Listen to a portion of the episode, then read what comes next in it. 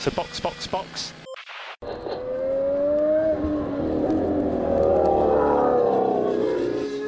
Bom dia! Sejam bem-vindos ao sprint de notícias do Box Box Box, o básico das notícias da Fórmula 1 para acompanhar o seu pingado matinal. I remember to drink. Hoje é quinta-feira, 16 de março de 2023 e essas são as notícias da Fórmula 1 que você precisa para ficar informado. MP1! O GP da Áustria foi renovado até 2027, Mercedes confirmou que o W14 vai ter upgrade para o GP da Arábia Saudita e o DRS da última curva foi mudado. Então a tática do Leclerc do ano passado não é mais possível. E o Leclerc já vai tomar uma penalidade por causa das partes que falharam no Bahrein, enquanto Fred Vasseur respondeu aos boatos da debandada que estaria prestes a acontecer na escuderia. Temos ainda Helmut Marko com mais uma entrevista sobre a AlphaTauri, que 100% não está vendo, não vai mudar para a Inglaterra, mas agora tem objetivo claro sobre a performance esperada dela. Eu sou Felipe Junqueira e esse é o Sprint de Notícias de hoje. Oh, really? Fórmula 1 confirmou a renovação do contrato do GP da Áustria, garantido no calendário agora até 2027. Uma das pistas mais bonitas do ano e usualmente uma corrida bastante interessante em razão das características do circuito de Spielberg, o Red Bull Ring agrada a quase todos. Então, é uma ótima notícia. Com a renovação da Áustria, restam México e Bélgica como as corridas que precisam renovar contrato para entrarem no calendário de 2024. A renovação do circuito Hermanos Rodrigues não aparenta ser tão complicada quanto a de Spa-Francorchamps. Não é de hoje que a conversa é que Spa está em perigo e veremos se o circuito vai conseguir permanecer na Fórmula 1. A pista sofreu algumas alterações para a corrida do ano passado, mas a questão financeira é bastante complexa por lá, e talvez uma das pistas mais espetaculares do ano tenha que sumir do calendário para o ano que vem. Em 2024, vencem também os contratos de Silverstone, Baku e Suzuka, enquanto que o de Interlagos vai até 2025.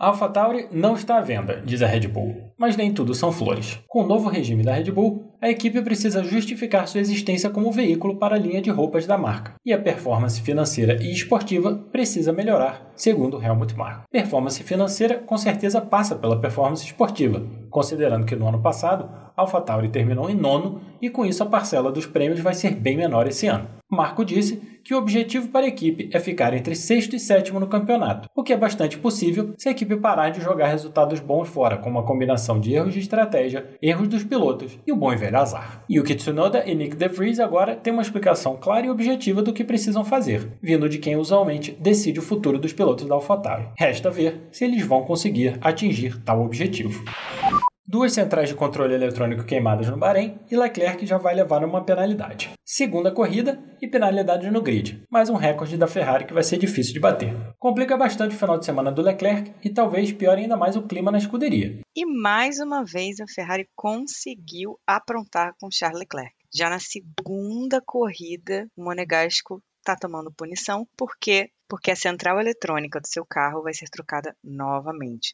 Ele vai para a terceira central eletrônica. A Ferrari diz que não é um problema de confiabilidade, foram dois problemas distintos nas duas que tiveram problemas, mas é muito azar para uma pessoa só, não é mesmo? E ele já vai tomar aí 10 posições de punição já no GP de Jeddah que não é uma pista muito boa para ultrapassar, diga-se de passagem. Então, ele vai ter que usar muito bem os DRS. Frederic Vasseur, chefe da equipe, refutou os boatos de que mais pessoas estão saindo, confirmando que o clima ficou ruim depois do GP do Bahrein, mas exclusivamente por causa do resultado muito aquém do que a equipe esperava. Fora isso, o clima está tranquilo. Todo mundo trabalhando e vida que segue, nenhuma das figuras-chave estão de partida. O resto são as entradas e saídas normais de qualquer equipe. Vasser confirmou que a saída do Sanches não é o ideal, mas disse também que isso acontece. Não discutiu os detalhes e aproveitou também para acabar com o boato de que o Simone Resta vai voltar. Lembrando que ele está trabalhando em uma equipe ligada à Ferrari e que a Haas está satisfeita com o trabalho dele. Os rumores continuam comendo soltos. Já teve gente falando de vazamento de informação da Ferrari, de tempo de contrato, de gente que vai sair, gente que não vai sair, por que, que fulano sai, por que, que fulano fica. O que, que está acontecendo na Ferrari? É uma grande evolução? É briga por causa da gestão antiga versus gestão nova? A gerência é a alta gerência que está mandando demais? Não se sabe. A gente vê muita coisa passando dos dois lados. De um lado dizendo que tá tudo bem, o Vasser dizendo que, olha, por mim tá ótimo, enquanto por outro lado a gente também vê relatos de gente falando que, na verdade, não. Benedetto Vinha, que é um dos grandes da Ferrari, tá mandando demais lá dentro, tá minando e tirando o poder do Vasser. Vasser não me parece ser o tipo de cara que mente com facilidade. Eu tendo a acreditar um pouco mais na versão do Vasser, mas você sempre tem duas versões, três, quatro, várias versões. A verdade de uma história normalmente está ali no meio das versões que você vê. Então, provavelmente o Vinha está mandando mais do que ele mandava antes, e algumas pessoas não estão satisfeitas. Mas o que me parece é que pro Vasser tá tudo muito bom. Ele não tá incomodado com essa presença da alta gerência no, no meio ali da Ferrari. Então, vamos ver o que acontece. Nomes importantes já saíram. O Vasser refutou que vai ter mais saídas de nomes importantes, nomes chave, né? A gente cabeça de, de certas áreas, né? Mas também deixou muito claro que é comum essa troca, né? De, de equipes, de lugares. Isso é comum dentro do meio. A gente só não vê muito. Como no caso da Ferrari foram pessoas grandes que saíram, está se fazendo um alarde muito maior. Será que a Ferrari vai conseguir manter projeto em desenvolvimento, usando as pratas da casa? Porque nesse momento para contratar alguém de fora vai ser muito difícil, que sai impossível. Acredito que tenha muita gente competente e muita gente boa dentro da Ferrari. A Ferrari não ia estar desamparada nesse sentido. Na Mercedes, o W14 vai ter mudanças do que vimos no Bahrein, mas o pacote de upgrades ainda não está pronto e deve chegar só no Azerbaijão. A Mercedes precisa correr com os upgrades dela, né? Eu fico um pouco decepcionada de saber que são poucos upgrades, pequenos upgrades que vão chegar em Jeddah, porque claramente o conceito da Mercedes precisa ser mudado e eles não estão podendo perder tempo. É, vai depender muito de para onde eles querem que esse carro vá Pode ser que eles precisem de mais aí umas um mês, dois meses para que as peças para conseguir ter uma mudança significativa no carro uh, apareçam. Eles vão ter que ter muito cuidado com a questão do teto de gasto ou não, ou já separa aquele dinheirinho da multa que a gente já sabe que não é uma multa muito grande, que não entra inclusive no teto de gastos do ano seguinte e vai embora com as com os upgrades, assim como parece que a Aston Martin vai fazer. Eu estou muito curiosa, na verdade, é para em 2024 ver como é que vão ser essas declarações do teto de gasto, viu? Porque tem, tem muita chance de,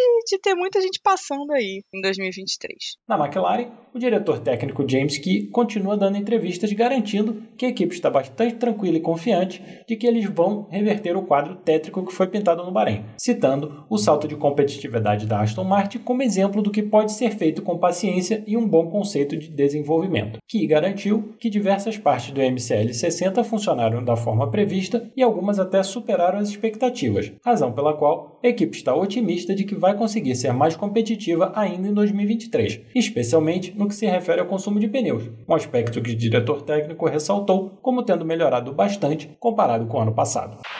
A FIA publicou ontem o mapa do circuito para esse final de semana e foi modificado o ponto de detecção do DRS para a reta principal. No ano passado, vimos Leclerc e Verstappen brigando para ver quem passava em segundo lugar no ponto antes da curva 27. Para o GP desse final de semana, o ponto de detecção vai ser logo depois da curva, já na reta. Então, nada de disputa de freadas no final da volta. Poxa vida, ficar sabendo que mudaram o ponto do DRS depois de a gente ter falado na segunda-feira de como era legal ver os pilotos sendo super inteligentes, usando aquilo ali a favor deles, foi muito triste. Vai diminuir essa briguinha, né? Não que eu acho que vai ter muita chance de ter uma briga forte, por exemplo, como foi ano passado, entre Leclerc e Verstappen.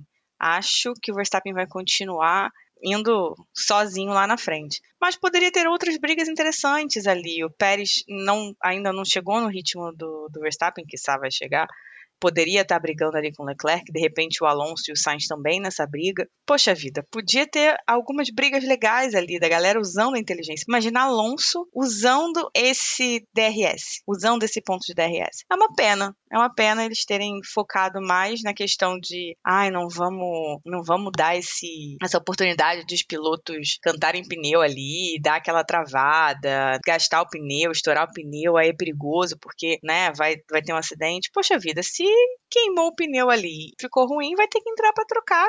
Faz parte do jogo, né? Não chega a ser uma coisa perigosa. A equipe não vai deixar o carro com risco de o pneu estourar. Ótima quinta-feira, cuidado com a tração na saída das curvas e voltamos amanhã com mais sprint de notícias do Box Box Box. Reminder to take it easy. Se você quiser escutar mais, é só nos procurar no Spotify, Google ou Apple Podcasts. E se você quiser saber mais sobre o Box Box Box, estamos no Twitter e Instagram com o nome Cast Box Box Box. Você pode também mandar um e-mail para podcastboxboxbox@gmail.com. Se quiser dar um apoio para a produção de todo o conteúdo do Box Box Box, pode fazer pelo Pix, a chave é o nosso e-mail, ou usar o apoia.se ou o PicPay. Sendo que com os dois últimos você pode fazer uma assinatura para dar aquela força mensal para o Box Box Box. That's the end. Thank you. You can jump out. So box, box, box.